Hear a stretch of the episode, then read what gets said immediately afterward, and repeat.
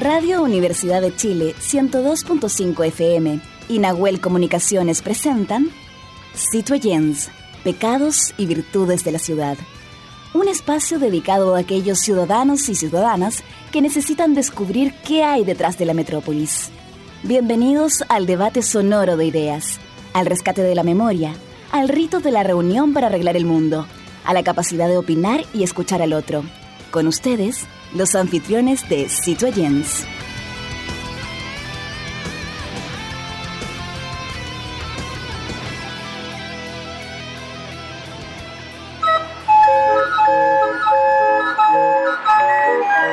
Radio Universidad de Chile y el programa Citoyens, Pecados y Virtudes de la Ciudad presentan Conexión Patrimonial, Sonidos de la Geografía Humana, segunda temporada un microespacio dedicado a valorar nuestros tesoros humanos y sus oficios patrimoniales y que son parte de la memoria viva e histórica de nuestro país. Este espacio cuenta con el financiamiento del Fondo Regional de Difusión del Ministerio de las Culturas, las Artes y el Patrimonio, Fondar 2023. Muy buenas noches, eh, bienvenidas, bienvenidos a este capítulo número 2 de Conexión Patrimonial, Sonidos de la Geografía Humana, en esta revisión que vamos a hacer hasta diciembre respecto de los oficios patrimoniales que nos convocan. Es un proyecto financiado por el Fondo, ¿no es cierto?, de Desarrollo de Medios, Difusión Regional del Fondar 2023. Queremos saludar al, equipo que hace posible estas transmisiones, a Fabiola Mancilla, a Matías Carrera, a Igor Lepe, a Ángel Espotorno, a Camila González en los controles en la radio y en la producción periodística Nosmeli Rodríguez. Y por supuesto, eh, saludar a mi compañera de labores, Verónica Araya Parra. ¿Cómo está Jaime Lepe Órdenes? Oye, una semana más, gracias por eh, seguirnos, ¿cierto? Y hacer, y compartir nuestro programa que es súpermente interesante para todo el país específicamente y para todos los ciudadanos. Queremos agradecer a todos los que nos siguen tanto por redes sociales, continúen siguiéndonos, ¿cierto? Porque vamos a tener mucho material de aquí hasta final de año. Y compartan. Y compartan, que eso es súper importante. Eh, Jaime, hoy día nuestro oficio patrimonial nos lleva al ámbito del arte, el ámbito del, de, de lo artístico, que se, se funde en el ámbito del teatro, del cine, ¿cierto? Pero que también tiene algo precioso desde el punto de vista histórico, tiene un, un, un sentido de pertenencia muy importante. Eh, maquillaje artístico. ¿Ya? Pero en este caso vamos a, apuntar, eh, a profundizar en, en, el maquillaje artístico Maruri, uh -huh. que para muchos actores, ¿cierto?, que conocen este, este arte y conocen el tema del maquillaje. Para muchos como nosotros que no estamos en esa área, era completamente desconocido, o sea, en este caso para mí.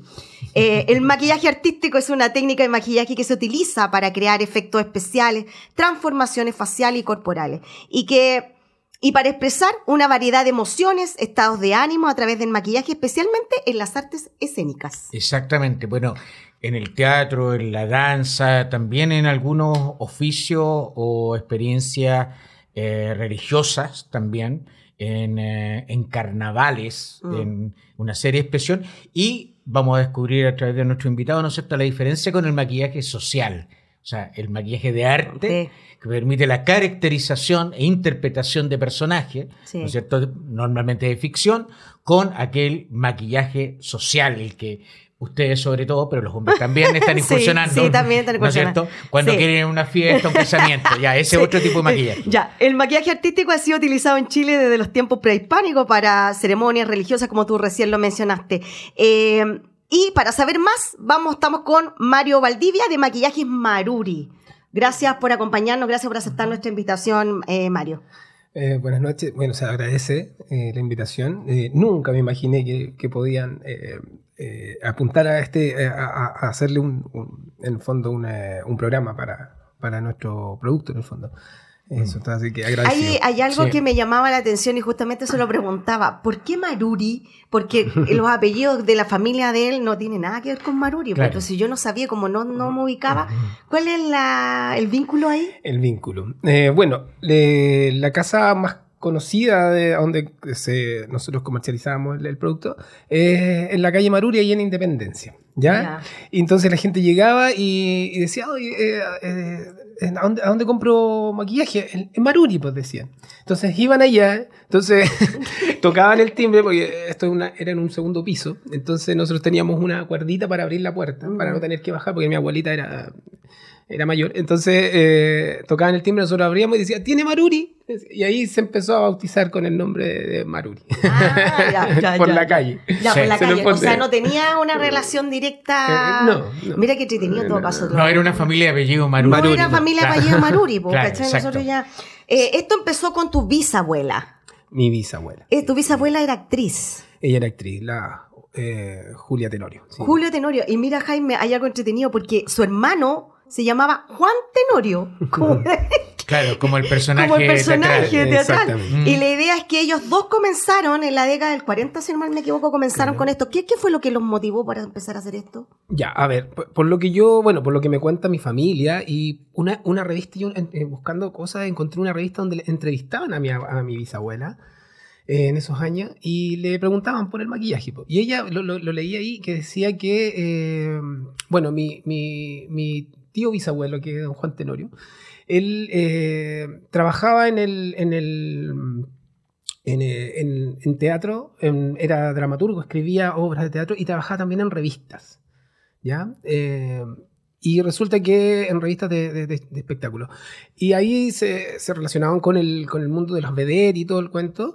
Y ellas no, en el fondo, no, no, no todas se depilaban, no todas usaban panties. Entonces buscaban algo que les tapara todo lo que es la- los vellos, ¿me entiendes? Los-. Las manchas, todo eso. Entonces mi, mi- mi- el, el don Juan Tenorio ese consiguió una- un prospecto y empezó a, ahí a buscar a, eh, los materiales para poder hacer este maquillaje. Mm.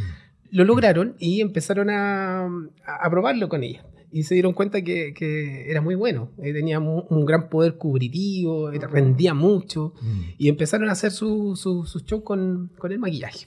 Claro, ¿entiendes? ahí hay una, hay una relación también, eh, Mario, histórica, porque justamente hacia finales de, eh, de la década del 40, en que empieza, y hay, y hay toda una etapa en el teatro, ¿no es cierto?, de- de- de un teatro muy personalizado, muy de comedia, pasamos a los teatros universitarios, tanto de la Universidad de Chile como la Católica, y eso en el, el año 45 y el año 47, que son los teatros experimentales. Y por tanto, una de las primeras tendencias era el teatro clásico. Y el teatro clásico exigía un maquillaje, una personificación especial. Entonces, por lo que yo deduzco de la historia que tú nos estás contando, ¿no es cierto? Tu, tu- tu bisabuelo eh, empezó un oficio buscando información porque no habían escuelas de maquillaje, o sea, no estaba profesionalizado, por así decir. Hoy día sí existen escuelas en este sentido. Por tanto, ese oficio comienza desde lo instintivo, desde buscar Exacto. ¿no es cierto? Eh, eh, ¿Qué es lo que estaba haciendo Europa u otros países más, más, de- más desarrollados? Entonces, en ese sentido, ¿cómo has visto tú el cambio en el tiempo respecto a esos primeros atisbos de maquillaje a lo que hoy día es el maquillaje que se usa en, en- en teatro? ¿Cómo, ¿Cómo lo has visto? ¿Qué es lo que pide hoy día y que seguramente era muy distinto? Incluso estoy hablando de lo, de lo, desde la química Mm. de los productos. O sea, me imagino que los productos van cambiando. Yo me acuerdo cuando eh, en la década del 77, 78, cuando estaba en la escuela de teatro, que los maquillajes eran un poco ásperos. O sea, Claro. algo provocaban. Me imagino que eso en el tiempo ha ido avanzando. Claro. ¿Cómo lo ves tú? Bueno, antiguamente se hacía mucho con la, se trabajaba con muchas tierras de colores, es, arcillas, entonces era muy áspero, era muy tierroso, arenoso. ¿ya? Eso. Entonces eso se fue cambiando porque obviamente eh, eh, la- la- la- la- la- por salud no se, se exigía que tenían que ser eh, bajos en, metales pesados. Entonces ahí se fue eh, buscando algo más, más, más, eh, más inocuo, ¿me entiendes? Y así se fue variando en el fondo. Y ahora ya por eso es que eh, hay que buscar materiales que sean hipoalergénicos, pigmentos naturales, ¿me entiendes? Menos, menos, En el fondo es eso. ¿Cuál es la Y- diferencia que ustedes tienen? Estamos claros que ustedes son, siguen siendo artesanales, siguen Artesanales, siendo eh, o utilizando productos que en la realidad no se comparan con la industrialización. ¿Cuál es la diferencia de los maquillajes Maruri versus los maquillajes también para el área teatral, pero que ya son más eh, comerciales? Bueno, lo principal es que eh, nosotros seguimos siendo artesanales, o sea, nosotros lo fabricamos con nuestras manos, por decirlo de alguna manera. Y eh, se está industrializando los otros maquillajes, ya están haciendo fábricas de, ¿entiendes? Maquinarias que hacen este, este maquillaje. Nosotros no, pues nosotros mantenemos este oficio como de hacerlo en el fondo a mano, batir a mano. ¿Y cuál mezclar es la mano, materia prima que están ocupando hoy día? Así, eh, principalmente son eh, eh, pigmentos naturales, o sea, eh, inocuos, que eh, no tienen mucho, como le digo, no tienen muchos eh, materiales, eh, metales pesados, y eh, eh, aceites cosméticos, que son Mm. los que... Yo me acuerdo haber utilizado el zinc. Ponle tú, sí, en para el blanco. Para el claro, blanco. Exactamente. Mira. ¿Te fijas? Eh, Yo- que, yo que sé- eran, que eran muy artesanales, ¿cierto? Claro. Y queda, y queda ese blanco como, eh, que nos dice transparente, que es un blanco así como, como usaban los mismos, ¿no? No, claro, como, Sí, claro, como Sí, Marcel. Marceau. Sí, Exactamente. Sí, sí, sí, sí, sí. Exactamente. Sí, Ahora. Mario, en, eh, en, en- en este sentido, claro, el cambio, el cambio con la época, los materiales, etcétera. Eh, hoy día yo creo que se ha llegado a un elemento más sofisticado, que, que- son esas caracterizaciones donde eh, el rostro se deforma completamente o se transforma en un personaje casi de ficción o, o de misterio, etc. ¿Ustedes han llegado a esos elementos o es solo maquillaje? Me refiero a poner eh, parches o elementos que te... no sé, estoy pensando en estos eh, personajes de terror, ponle tú. Ya, sí. Ya, ¿Han llegado a eso o, o es solo pintar caras? O sea, a ver, principalmente nosotros hace- fabricamos el... el- no, no, nosotros no... No, no, No hacen, el- no, ustedes hacemos la- fabrican el, es, ma- el ma- maquillaje, maquillaje, claro. no, no lo aplican. Claro, pero por lo que me... por- a ver, la gente que nos compra a nosotros generalmente son estudiantes de teatro, de ahora hasta las escuelas que hacen efectos especiales, que es lo que habla Jaime. Eh, eh, y ellos les enseñan a hacer todo esto y trabajan mucho con las plastilinas y hacen estas, estas heridas y, y es, es maravilloso, o sea, es, es increíble los trabajos que han hecho. Eh, eso es principalmente. Pero ustedes no lo... No, nosotros ya no- no, la no, plastilina, no, no, por así decir, no, no, no, no la fabrican. Sí, hubo un tiempo en que eh, mi abuelita eh, le compraba a una persona y hacían la plastilina, Ya. pero ya la persona se murió y No, lamentablemente lo perdimos. Sí. perdimos Mario, eso. ¿y tú, ¿y tú has maquillado? No, no, yo no me maquilla, no. no yo Ya. no, no, no, yo no he maquillado, pero, Ya. pero sí mi. eh, lo que pasa es que en la familia hay. Mi familia es artista y deportista. Entonces Ya. están las bailarinas, están los, los, actre- los actores en, la, en mi familia y estamos los deportistas por otro lado. Pero, pero, eh, pero ellos sí, pues ellos sabían maquillar y todo y se hacían ¿Qué, su- qué fue lo que me, me llama la atención? El hecho de que tú no eres actor, ¿cierto? Estás por otra área de, Ujú. de- de tu ámbito laboral, pero ¿por qué este sentido tan potente, este sentido de pertenencia que yo hablaba al principio que tiene tu familia por mantener dentro, del, dentro de tu hogar, dentro de tu familia, esta, este oficio que es tan bonito, que no sé si ustedes lo consideran como desde el punto de vista artístico, pero sí es un, un arte. Eh, Sí, supuesto. ¿Por qué ustedes, hasta el día de hoy, con esta nueva generación tuya y a lo mejor con la que vendrá, mantienen esto? Ya, principalmente es por el, el- el reconocimiento, sobre todo, por ejemplo, la, la gente de circo. Ellos nos agradecen mucho, los payasos. Nosotros le vendemos a todos los, los calugas, los, los, eh, los tachuelas, ellos, toda esa, esa generación, que son eh, eh, eh, siete, ocho generaciones de ellos que nos siguen comprando. Eh, y, y prefiriéndonos a nosotros eh, y nos agradecen, siempre nos dicen, nos dicen, oye, si no fuera por usted, nosotros no podríamos hacer o quedar tan bonitos Mm. con nuestros, eh, nuestros payasos, nuestra, porque tienen mimos ahora, trabajan con clown, entonces ellos se maquillan mucho y ellos nos agradecen mucho. El otro son los transformistas, los drag, los que se, ellos hacen un trabajo increíble con, con la transformación de, de- de cómo uno ve, a mí me compran eh, varones así y después me muestran sus fotos y, y son verdaderas mujeres eh, preciosas, son eh, increíble el, el trabajo que hacen ellos. el y eso a nosotros nos produce una... Y ellos nos dicen, nos dicen, eh, no, no si usted- ustedes no pueden morir porque nosotros eh, cómo vamos a hacer nuestro trabajo, Mm. ¿entiendes? Eso. Mario, y, y hablábamos al principio de la diferencia entre, entre el maquillaje de arte, ¿no es cierto?, y el, y el social. Y en, y en el ámbito social llega gente a, pedir, a, a- a pedirles maquillaje, por ejemplo, para, para una ceremonia, para una boda o... Eh, sí, sí, también se hace harto. Eh, eh, hay, ya, hay un grupo de, que, de gente que tiene vi- vitíligo. ¿Ya? Vitíligo, que es las manchitas, y ellos también nos piden harto, porque me dicen, eh, oye, tu, tu maquillaje es increíble, se, se, se tapa todo. Entonces ellos piden también y se hacen esta... Y, el- y la calidad del maquillaje claramente no te afecta para nada desde el punto de vista dermatológico. Pues ahí Exacto. ustedes se asesoran con dermatólogos. Sí, ¿Cuál es el, trabajo que tienen para que no le afecte el rostro, a la cara, pues a la piel específicamente a los artistas? En la, en la familia hay dos eh, químicos, químicos Ah. farmacéuticos. Ya. Y ellos nos ayudan. Y hay una que está especializada en, en- en lo que es farmacología, eh, perdón, eh, eh, cosmetología. Ya. Y ella nos ayuda harto. ¿ya? Eh, y, y siempre tratamos de mantener los, los- los- los- las, las materias primas lo más inocuas posible. Y sobre todo porque trabajan eh, con niños también. Entonces hay que tener mucho cuidado. La- las pieles son muy delicadas. Las Entonces, pintacaritas. Las pintacaritas. Pinta justamente. sí. Ahora, eh, nosotros también hablábamos al principio, Mario, eh, de la diferencia que hay entre el maquillaje de teatro y cine.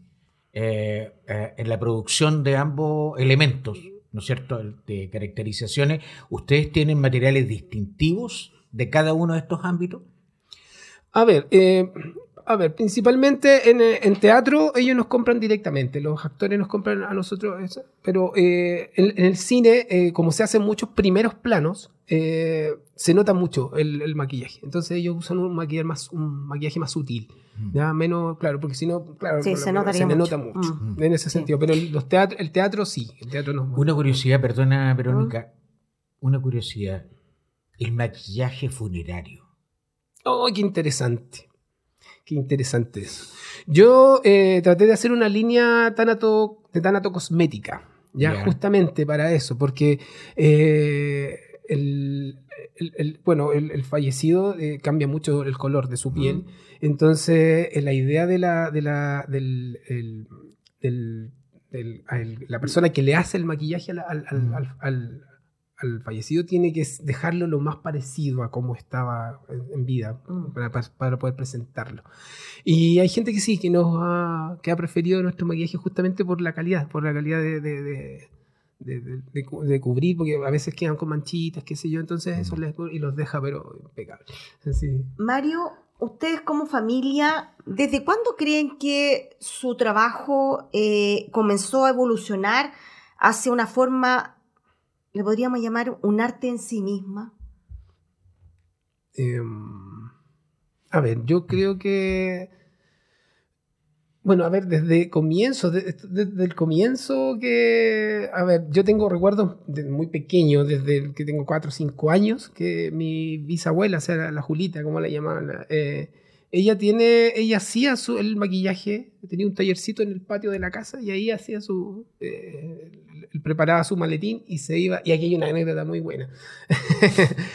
ella, claro, empezó a venderle a los, a los, iba a los teatros en la noche. Mira. Era, yo, eh, y se iba a los, a los teatros donde hacían la, la- eh, en el Bim Bam Boom, en el, Mira. el picaresque, el burlesque, eh, la tía Carlina y en Z, todos estos, Mm. estos antiguos. Y ella se pasea. Y una vez tuve la oportunidad de encontrarme con la Pati Confré. ¿Ah? La Pati Confré, ella era, Sí, era.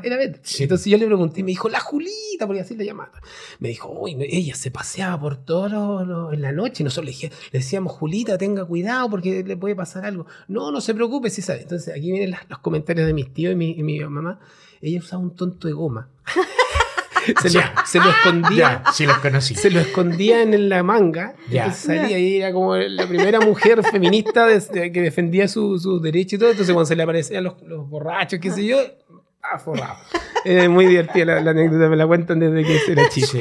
Y, eh, Otro, otro Entonces- elemento, Mario, eh, tiene que ver con, eh, y se ha dado en las últimas décadas, ¿no es cierto? Esto, hay ciertos artistas que pintan el cuerpo de sus modelos completamente y los transforman y los transforman en cualquier cosa. Maquillaje para aquello también. Sí, corporal, sí, de, de todo, de, de todo tipo, o sea, eh, distintos colores, metalizados, eh, y mm, bueno, ellos hacen un trabajo precioso, o sea, eh, he he visto gente que las hace, como que le sacan la piel, así como que Ah. dibujan los músculos, los- los- los- la estructura ósea, es precioso. Son, eh, ¿Hay alguna Eh, anécdota que te al- algún profesional del maquillaje te haya pedido así como algo extraño que decir, pero ah, ya, pero que no, porque necesito que me mezcles algunas cosas. ¿Te, han pedido Eh, cosas así como sí, que tú vez- digas, nosotros no lo tenemos solamente, pero lo podemos preparar? Sí, nosotros, o sea, yo hago maquillaje a pedido. Así me mandan Ya. fotos y me dicen, por ejemplo, una vez un- chico me, me- me dijo, necesito hacer un, eh, un personaje como que fuera barro.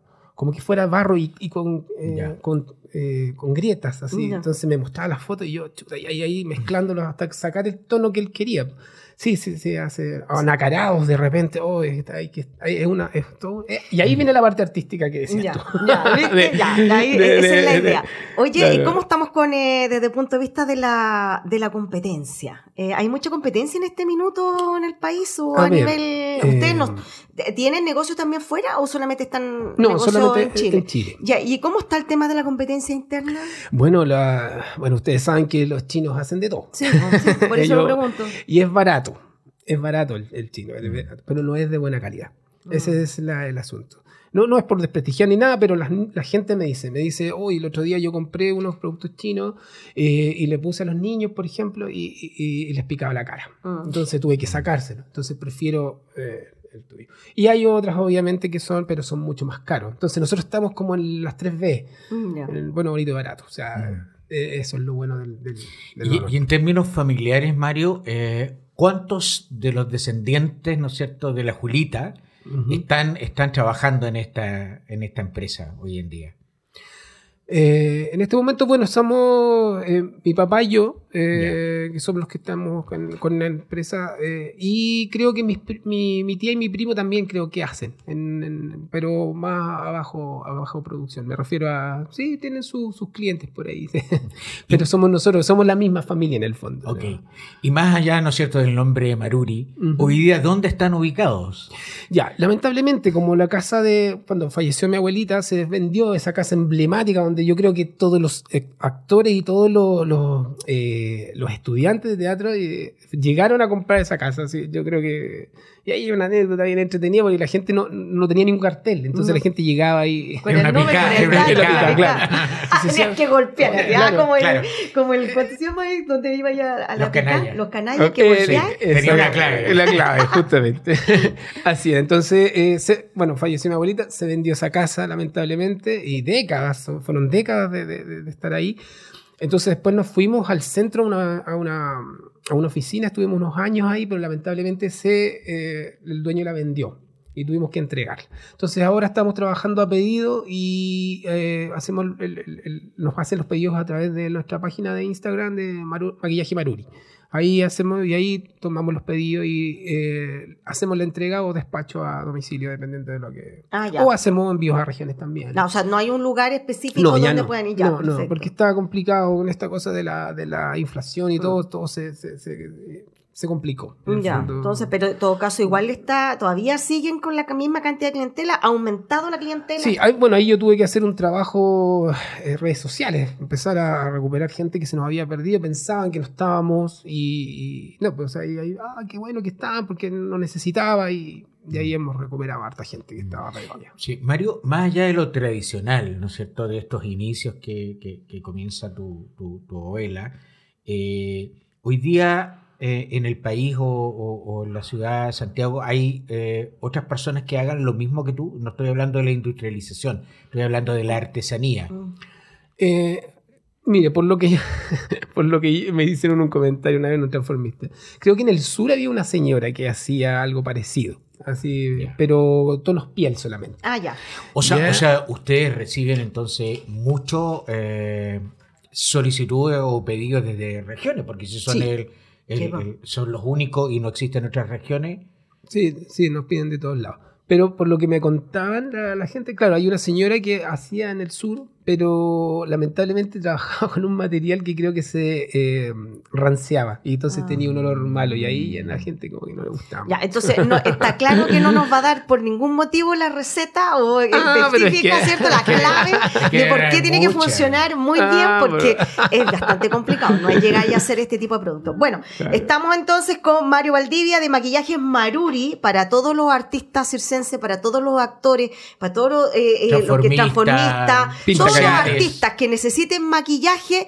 Sigue funcionando eh, Maquillaje Maruri por redes sociales, búsquenlo en Instagram, ¿cierto? Y sigan trabajando con él, la familia que eh, ha hecho de, de este oficio algo propio, ¿cierto? Un sentido de pertenencia muy importante y eh, valorar el arte desde esta otra vereda, porque ustedes ayudan a que este artista pueda desarrollar un personaje, pero él lo puede desarrollar bien si también él, su expresión corporal, está bien presentada. Y eso ustedes hacen su aporte ahí. Así que se le agradece.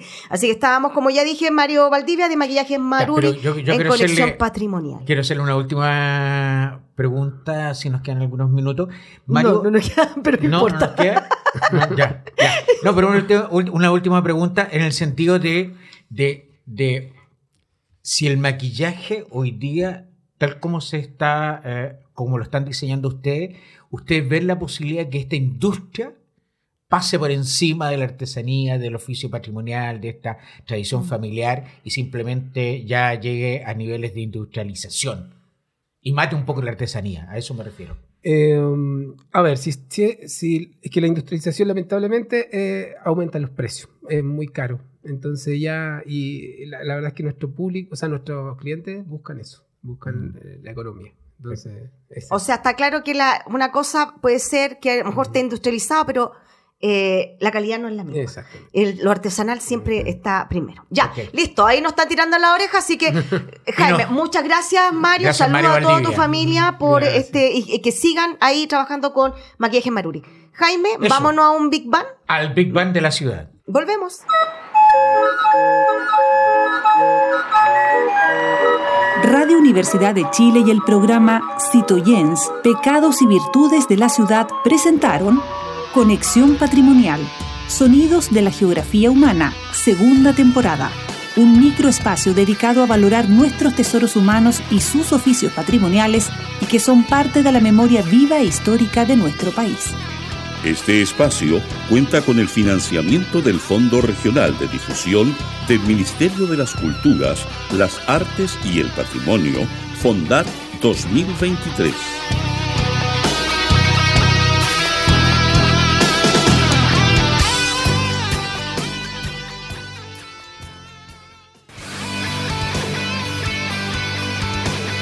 En la Plaza de Abasto todo puede suceder, porque es un lugar de encuentro con las ideas, los mundos y los personajes de la ciudad.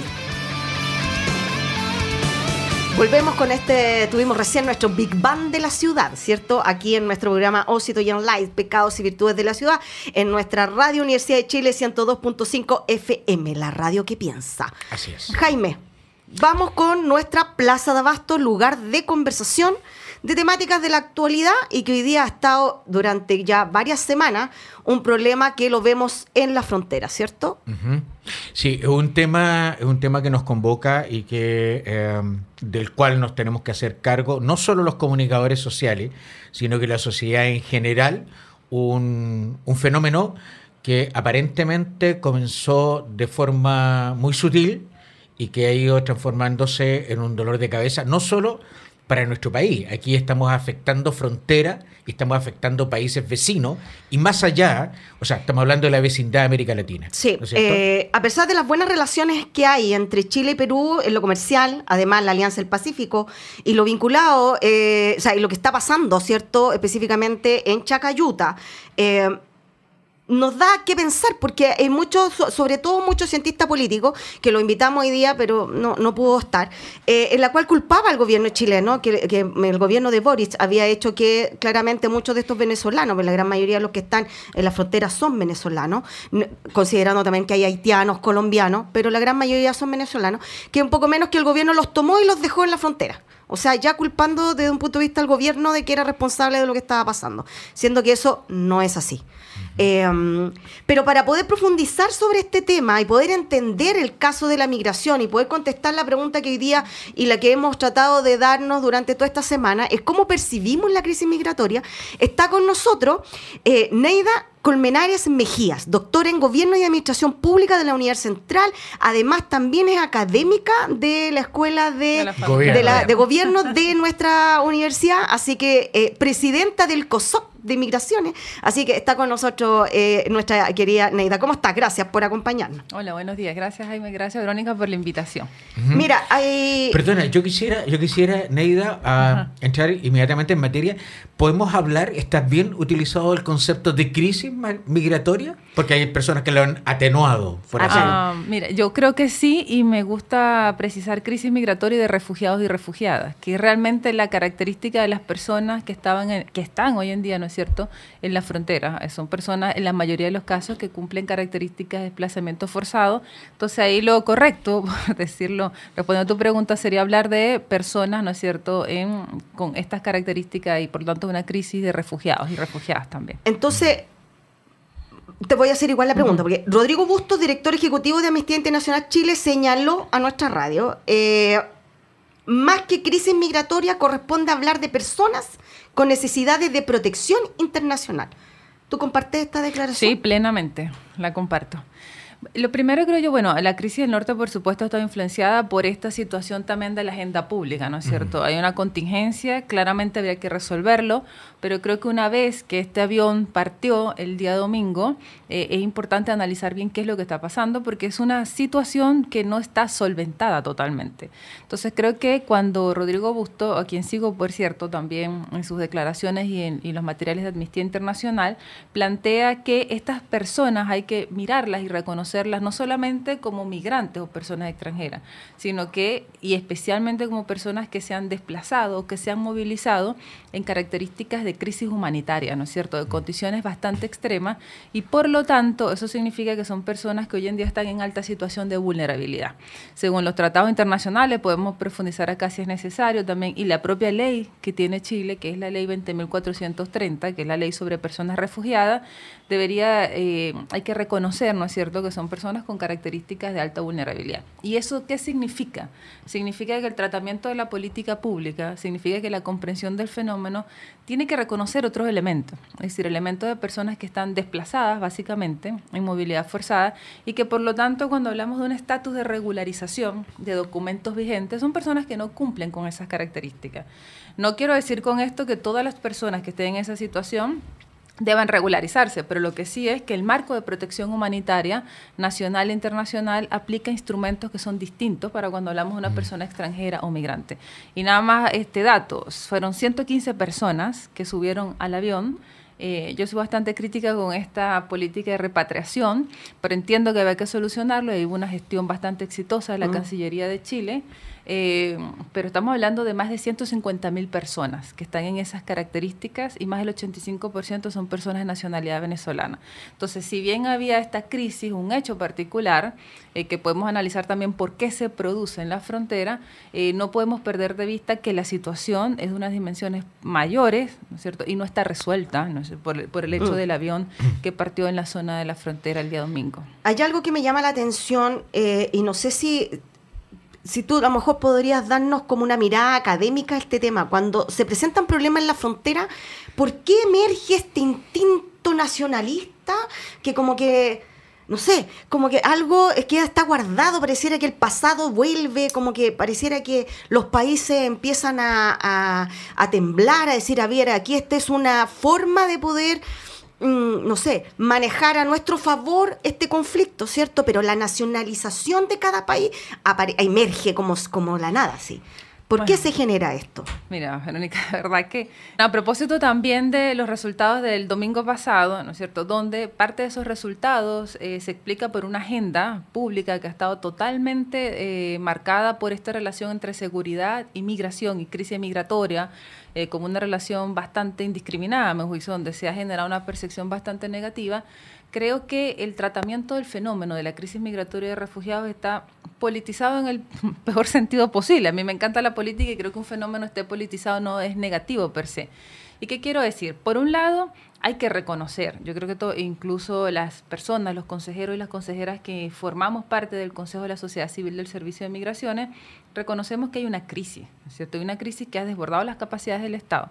Estamos hablando de 7.2 millones de venezolanos que han salido en el marco de los últimos cinco años, incluso en pandemia, donde había una movilidad restringida y donde el 80% se concentra en cuatro países en América Latina, que son Colombia, Perú, Ecuador y Chile.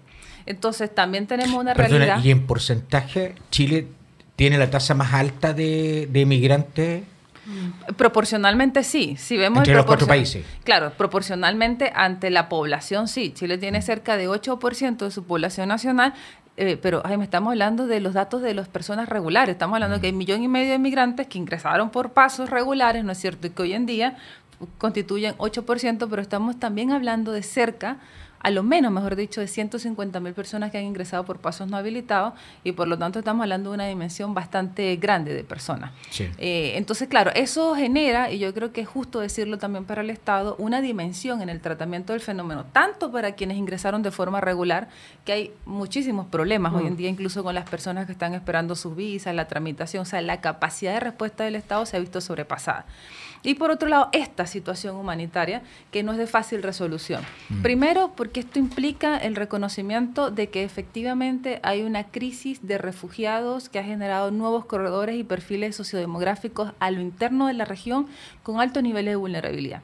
Y eso trae un conjunto de problemas, ¿no? Leía unas declaraciones, por cierto, del canciller de Chile que hace unas semanas decía, se filtran eh, bandas criminales, que, no tenemos cómo estimar cuántos son, pero que los datos, la evidencia que tenemos no explica que la crisis de seguridad en Chile esté determinada por las personas migrantes, todo lo contrario, los datos muestran que no es así.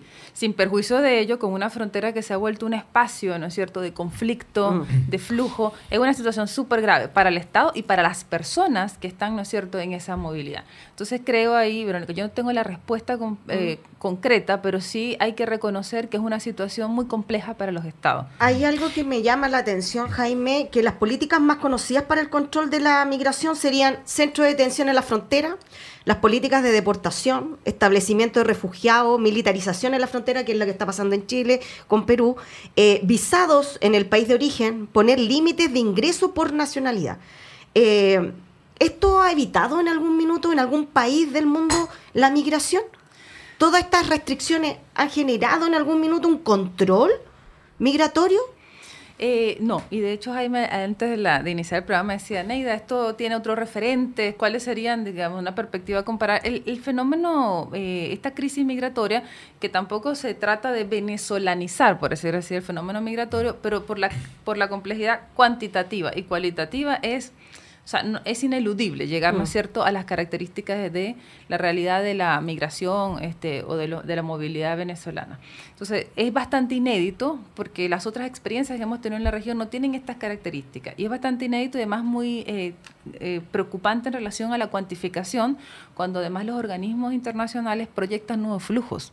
A propósito de la crisis en Perú, que no inicia con la frontera, sino la mm. crisis económica, la crisis política y la crisis económica que vimos en Ecuador, se proyecta, ¿no es cierto?, nuevo flujo donde Chile sigue siendo un destino por algo muy elemental en la vida, por un factor humano, la reunificación familiar, ¿no es cierto? Y las barreras que tienen los venezolanos para movilizarse hacia otros países y además porque Venezuela va hacia un proceso electoral nuevamente, eh, que ha sido uno de los factores determinantes en la inmigración venezolana, que actualmente no tiene garantías, ¿no es cierto?, de que no se repita lo que ya conocemos respecto al régimen venezolano. En ese sentido, eh, hay grandes expectativas de cuáles son las mejores políticas, los instrumentos. ¿Qué nos muestra la evidencia? Que cuando Chile ha colocado en el 2019 y antes del 2018 estas visas consulares a las personas venezolanas, que es la misma lógica que ha tenido los instrumentos normativos en Perú, lo que ha producido es disminuye el ingreso regular y aumenta el ingreso regular. No es que los flujos paren. Mm. Y eso es como bien importante a nivel de política pública plantearlo seriamente porque no podemos seguir reproduciendo una fórmula que está generando consecuencias incluso más negativas. Y mm. lo segundo, que es muy preocupante, es que todos esos instrumentos responden mucho a la contingencia, al foco político, ¿no es cierto?, de los actores en cada país mm. Y hay un contexto que pareciera ser individual. Pero creo que los países, y ahí es importante esto de la cooperación multilateral, tienen que entender o tendríamos que entender los estados, que se necesita una política de cooperación que va más allá del avión de la repatriación de venezolanos, porque la repatriación de venezolanos es la repatriación de personas en situación de vulnerabilidad hacia un régimen que sigue violando sistemáticamente los derechos humanos. Entonces, eso si bien es una cosa puntual y se reconoce la gestión, la tremenda gestión que vemos por parte de la Cancillería de Chile para lograr esto, ¿no es cierto? Porque el, el, el gobierno de Chile ha intentado generar conversaciones con el régimen venezolano, este Estado y otros estados, y la verdad es que los intentos han sido muy eh, negativos. El, el, Estado venezolano no, no responde generalmente, entonces hay una se resolvió. Pero esta vez sí. Eh, claro, en esta vez sí, en este, en este hecho puntual. Entonces, claro, ahí en términos de instrumentos, mm, no, pareciera que esa no es la vía eh, de las otras experiencias en materia de migración y la evidencia concreta hacia los venezolanos no, no es la mejor fórmula, creo yo. ¿Será porque el canciller Van Claveren es diplomático de carrera y no es un político común?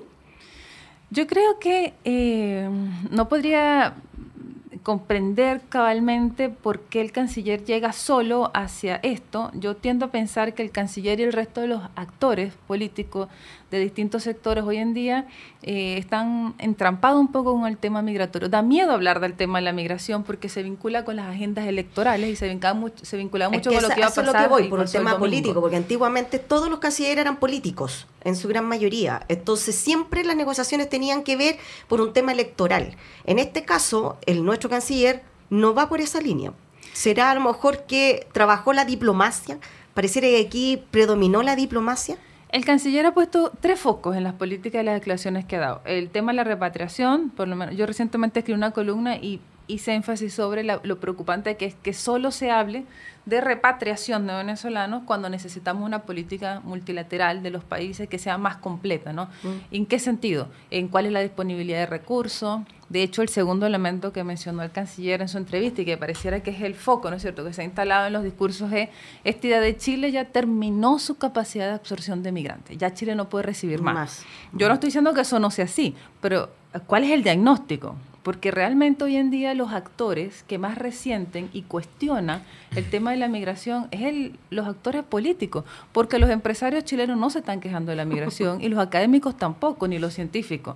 Entonces hay un problema que está instalado una crisis de Estado, que yo no le bajo el perfil porque realmente es una situación de proporciones mayores, pero la pregunta es, ¿cuál es el diagnóstico? Porque lo que han dicho los sectores empresariales en Chile es, Tampoco me gusta esta discusión de la migración como llevada por el mercado, pero voy a ser pragmática en esto.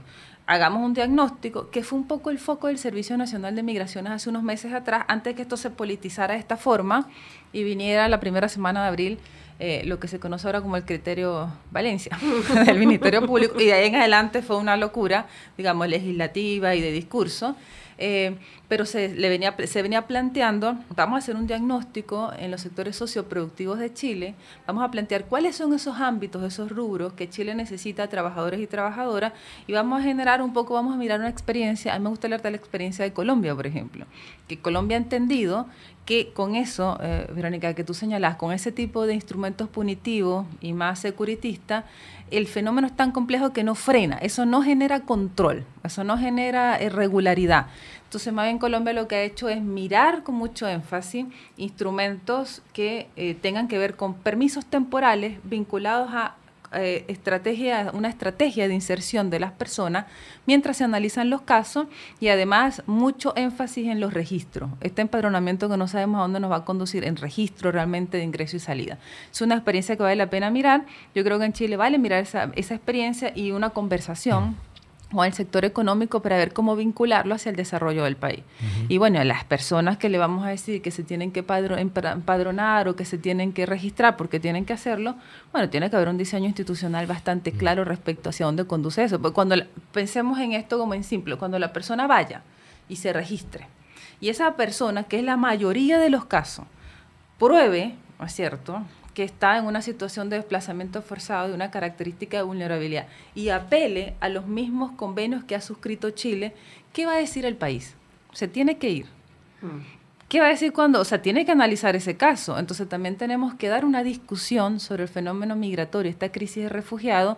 Ojalá que después de las elecciones del domingo un debate más reposado, más mesurado, que permita avanzar hacia política seria. Porque eh, hay que resolverlo en algún momento. Bueno, esa mayoría de las personas, ¿qué opción le vamos a dar? Y ojalá sea una opción de política seria y vinculada al desarrollo también. Leida, te quiero llevar a, una, a una visión y dado los hitos y los acontecimientos un poco más macro. Eh, cada uno de los, eh, de los países, de los estados, de los gobiernos, eh, algunos de ellos que están en, los denominados neopopulismos, ¿no es cierto? están haciendo su negocio y están culpando al, vecino. Y eso lo hemos visto en los titulares de cualquier país, ¿no es cierto? Van culpando cada uno. De hecho, el subsecretario Monsalve decía, oye, bueno, que el gobierno de Venezuela se haga cargo, ¿no es cierto?, de sus compatriotas. Pero no he escuchado ni a las Naciones Unidas ni a la OEA respecto de un tema que, ya no es una frontera, ya no es un país, sino que es un, no sé si llamarle pasillo, pero que es un tema continental, es un tema de vecindad. América Latina tiene que enfrentar en forma conjunta. Y si cada uno de los actores le está culpando al otro, ¿no es cierto? Es muy difícil. Ahí, ¿cómo ves tú el rol tanto de la OEA como de las Naciones Unidas, respecto a resolver, porque además si somos pragmáticos, esto afecta a las economías, las seguridades, las inversiones y otros elementos más que, también son importantes. Eh, sorry, porque lo que, lo que eh, me, llama la atención con lo que plantea Jaime es que es muy divertido, que claro, pues tiene que ver con algo del barrio, porque ¿cómo llegaron los venezolanos acá? Pasaron por todos estos países, pasaron por Perú y de ahí claramente entraron a Chile, pero ahora no pueden salir. Entonces, ¿por qué? Porque tenemos una barrera, estamos llenos de militares, ¿cierto? Entonces se genera este conflicto. ¿Qué pasa ahí? ¿Qué pasa con la OEA? ¿Qué pasa con las Naciones Unidas? Como te preguntaba Jaime. Bueno, Jaime, esto, eso también es un ámbito, créeme que uno reflexiona mucho sobre eso, porque Naciones Unidas ha generado algunos documentos que han sido bien importantes, el 2018 y el 2019. Generaron documentos que fueron bien importantes para la discusión internacional respecto a tener evidencia sobre el caso venezolano, por llamarlo así. Y hay evidencia en los informes de Naciones Unidas, especialmente el informe que se hizo en el 2019 sobre una violación sistemática de los derechos humanos y ese informe fue un insumo bien importante para plantear esta pregunta, ¿cómo la cooperación internacional, cómo los organismos internacionales, ¿no es cierto?, se plantean contribuir con un diálogo que permita la recuperación de la democracia en Venezuela, que finalmente es ahí, y suena muy lejano, pero es ahí donde está la causa del problema. Claro. Y eso es un, eh, esa, esa pregunta no tiene una respuesta concreta, es muy abstracta. ¿Qué hemos observado cuando uno sigue también a nivel de los organismos internacionales, sobre todo de ACNUR?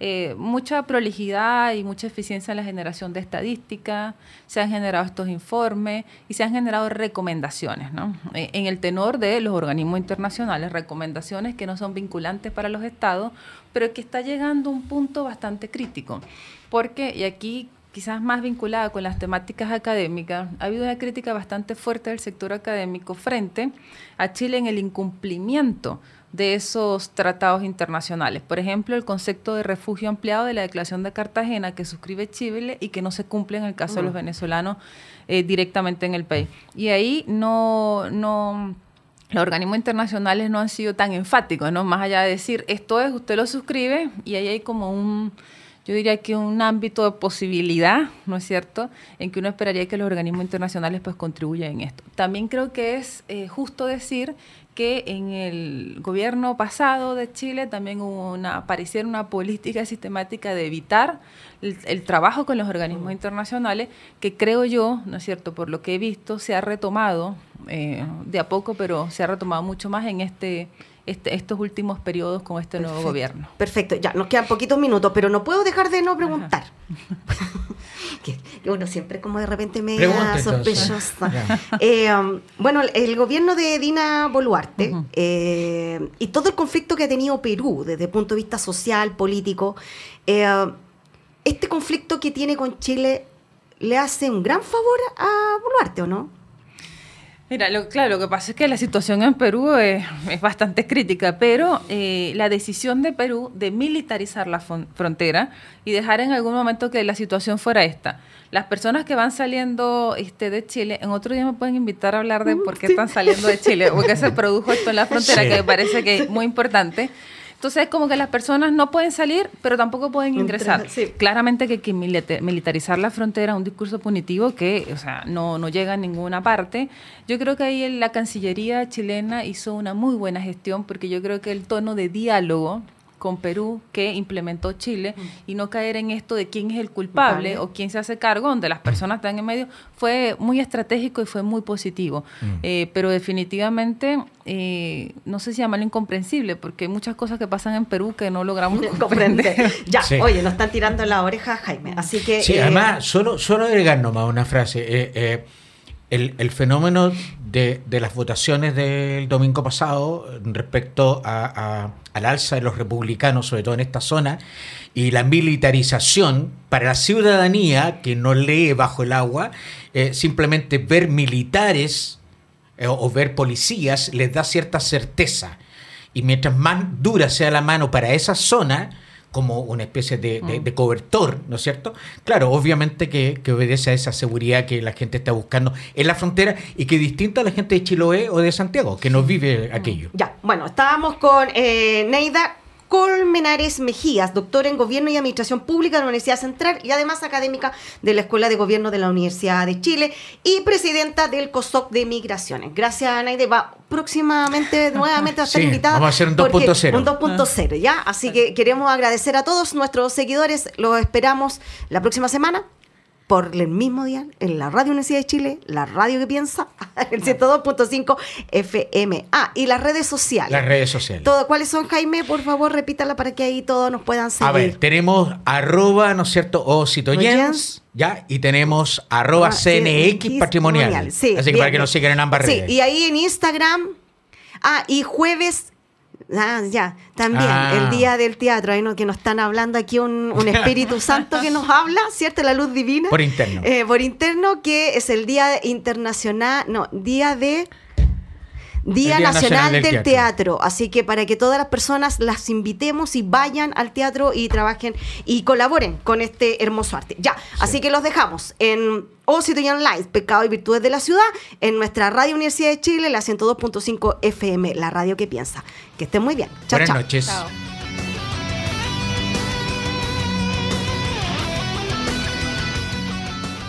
Radio Universidad de Chile, 102.5 FM y Nahuel Comunicaciones presentaron Citoyens, Pecados y Virtudes de la Ciudad.